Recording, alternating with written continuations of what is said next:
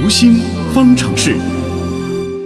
今天是长假后的第一个工作日，可能很多人呢还是没有适应工作的状态。比如说上班的时候呢，往往会心不在焉，在恍惚啊，竟然就这样上班了，没法集中精力啊，或者呢还沉浸在新年的气氛当中，感觉好像还在过节嘛。嗯，那么这种现象在心理学上有没有特别的解释呢？如何能够尽快的从假日模式切换到工作状态呢？我们请到的依然是国家心理咨询师职业培训专家讲师张华。哎，张华老师你好。嗯，你好，主持人。今天是羊年春节长假后的第一个工作日，首先呢，要给听友们拜个年了，祝各位听友们吉祥如意，三羊开泰。也祝各位听众啊，羊年大吉，心理健康。好的，谢谢张华老师啊。好，我们开始今天的新年的第一个心理方面的话题。呃，很多人可能还没有完全适应工作的状态，比如说上班的时候啊，会心不在焉，无法集中精力，或者呢，还沉浸在新年的气氛里，感觉还在过节当中，还没有回过神。那么这种现象在心理学上有没有特别的解释呢？咱们如何能够尽快的从假日模式切换到工作状态呢？张华老师，哎，我也有这种感觉，我觉得我现在还没有回过来神。嗯，我不知道主持人你们前几天是不是也放假？对呀，当然啦，啊，这么喜庆的一个节日啊，那可能确实今天第一天上班，很多人都会觉得，哎呀，真的是没有回到这个工作状态中。是，那你主持人现在什么感觉？什么心情？我觉得上班确实有一种不适应，那么还有点疲劳感。是，对于绝大多数人来讲，当忙碌的工作过之后啊，然后突然间有一段时间轻松愉快的有一个放松。然后突然间再转入工作状态，可能一下子很难适应，嗯，就会产生一些焦虑感啊、空虚感呀，甚至还有一些疲倦感呀，有这种精神欠佳啊，这种状况其实非常正常的。嗯，其实这是一种正常的心理现象。对对对对，我们确实在各种场合下听到。节后综合症这个名词啊，但其实这个名词呢，并不是一个呃心理学的专有名词，它只是在描述一种心理现象，那就是说一个人啊，在一段时间内，如果是这个高度紧张的在工作，嗯，在生活或者在学习，啊，突然间这个状态有一个停滞，嗯，让他进入一个休息模式，啊，让他很放松，啊，甚至是走亲访友、歌舞升平，嗯，然后。当再次回到工作状态的时候，一下子很难适应，就会产生心理上或者身体上的各种反应，比如说会产生一定的焦虑感啊，啊，心情上容易低落啊，嗯，甚至容易产生发怒，哦，那身体上呢也会产生一种，呃，容易失眠、昏昏欲睡，那胃口呢也也不太好，嗯，甚至还有些人会心跳快、肌肉酸痛等等，我们把这种现象，我们称为说，哎，节后的一种综合表现、综合症状。嗯，也就是我们所说的，呃，节后综合症。嗯，就是说，有的人反应会轻，有的人会有一些比较重度的反应。对对对。啊，但是大多数人应该都会有这种不适应啊，或者疲劳感呐，呃，这种不同程度的一些反应，主要还是不适应造成的。对对。嗯。那我想，甚至很多人反过来，如果说过了节，开始开启工作模式了，他还感觉非常轻松，甚至还觉得。呃，比那个休息还要开心，那我觉得反而不正常。嗯，其实这里面有一个呃心理学的原理在里面。比方说，我们心理上研究一个人的注意力如何去转移，嗯，就会谈到，当一个人的注意力从原先的状态转到另外一个状态，那如果原来那个状态是比较轻松的、愉快的，那转到后边这个状态呢是比较呃比较枯燥的，或者比较劳累的、比较辛苦的。那这个时候，这个注意力转的就会比较慢。嗯，那相反，如果从一个先前比较劳累、辛苦或者枯燥的状态，转向一个比较轻松愉悦的状态，那就比较容易。那因此，基于这样一个原理，那我们会说，这里我给大家可以提几点建议啊。嗯，太好了。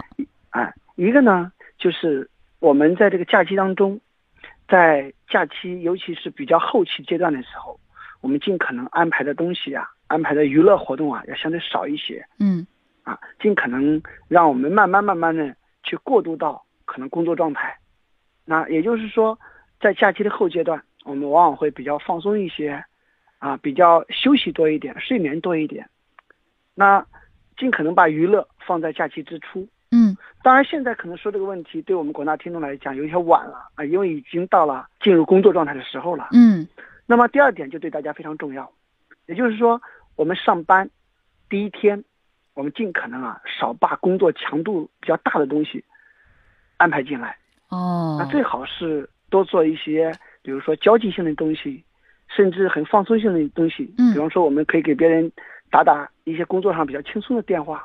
嗯啊，或者碰碰一些人，甚至给很多同事去拜拜年，那聊聊天，那基本基本上我们的管理人员也要组织一些这样一些活动，嗯而不是说马上就开启一个非常紧张、严肃的一种工作状态。嗯，这个强度要慢慢的上去，慢慢的递增，不要说节后第一天哇，突然进入紧张的、压力很大的工作模式，对吧？对，这样这样就容易让我们的注意力从原来那个休息状态转进来。嗯那第三点呢，也是特别提醒我们广大听众的，就是这样一个现象，也恰恰说明我们的生活太需要休息，我们的嗯工作状态中也太需要休息。嗯不然的话也不需要在假期当中，从假期当中难以走出来。嗯那也就是说，长期来看，我们平时在工作当中还是要适度的去学会有张有弛。嗯，劳逸结合。其实这其中也涉及到一个怎么从松到紧，从紧到松的这样一个过程，如何适应的问题啊。好的，非常谢谢张华老师。哎，羊年春节后第一天上班，就给我们带来了非常宝贵的心理学方面的经验啊和建议。谢谢张华老师。好，谢谢主持人。哎那其实呢，现在每年都至少有两个长假，再加上若干个三天小长假，那当然大家还会有年假出去旅行。嗯，那到底有没有什么一劳永逸的方法可以预防这种节后综合症，或者是叫综合征呢？嗯，来请我们的心理观察员、二级心理咨询师四月给大家解答一下。好的，主持人，对有些人来讲，他们是没有节后综合症的困扰的；而对另一些人来说，他可能会在春节、国庆假期出去旅行一周后，对回归正常的工作节奏感到不适应，甚至过了一个周末回去上班，也会有人有星期一综合症。如果碰巧是属于这种易感人群呢，其实也大可不必拿所谓的症当回事情。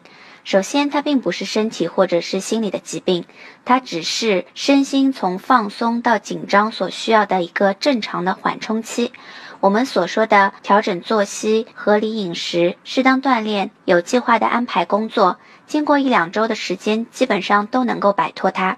而长期的来看，它的出现其实是一个很好的信号，暗示着也许你需要对生活状态做一些改变。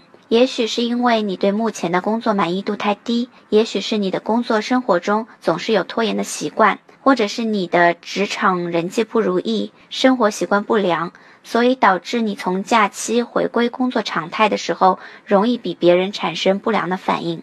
从那些根本的背后的原因下手，才能够真正的摆脱节后综合症。嗯，谢谢四月。今天的新闻实验室已经接近尾声了，在最后呢，请王卫给大家来盘点一下我们今天的互动情况。好像很多朋友对于这个减肥的话题还是挺热闹的。另外还有就是我们刚才说的抽奖，对对，嗯是的，就是节后很多网友呢又开始忙着减肥了。有网友叫瘦到不想瘦，他就说他过年胖了，现在努力减肥，已经掉了四斤了。他是什么办法呢？过年的期间少吃一点零食，然后。每一顿再少吃一点饭就能成功了。另外，网友时光静好说，他的办法就是索性不吃了。早上起来喝一杯清咖，中午吃一个脱脂酸奶，从第三天开始可以加一点点蔬菜，这熬得住吗？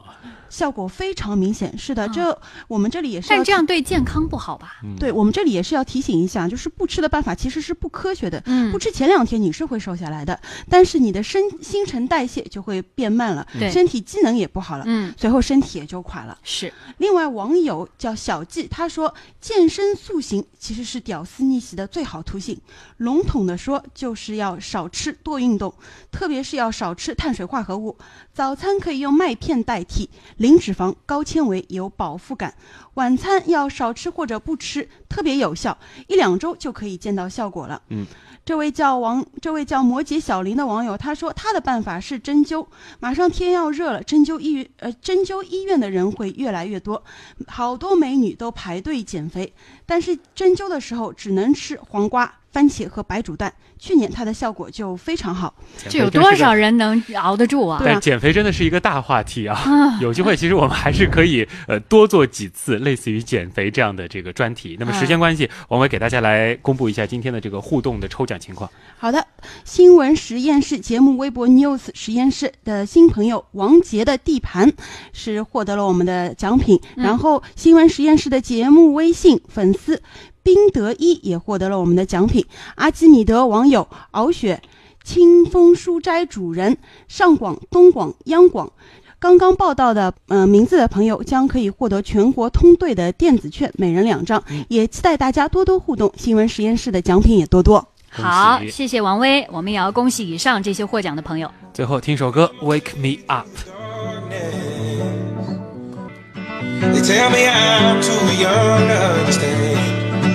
Say I'm caught up in a dream. Well, life will pass me by if I don't open up my eyes.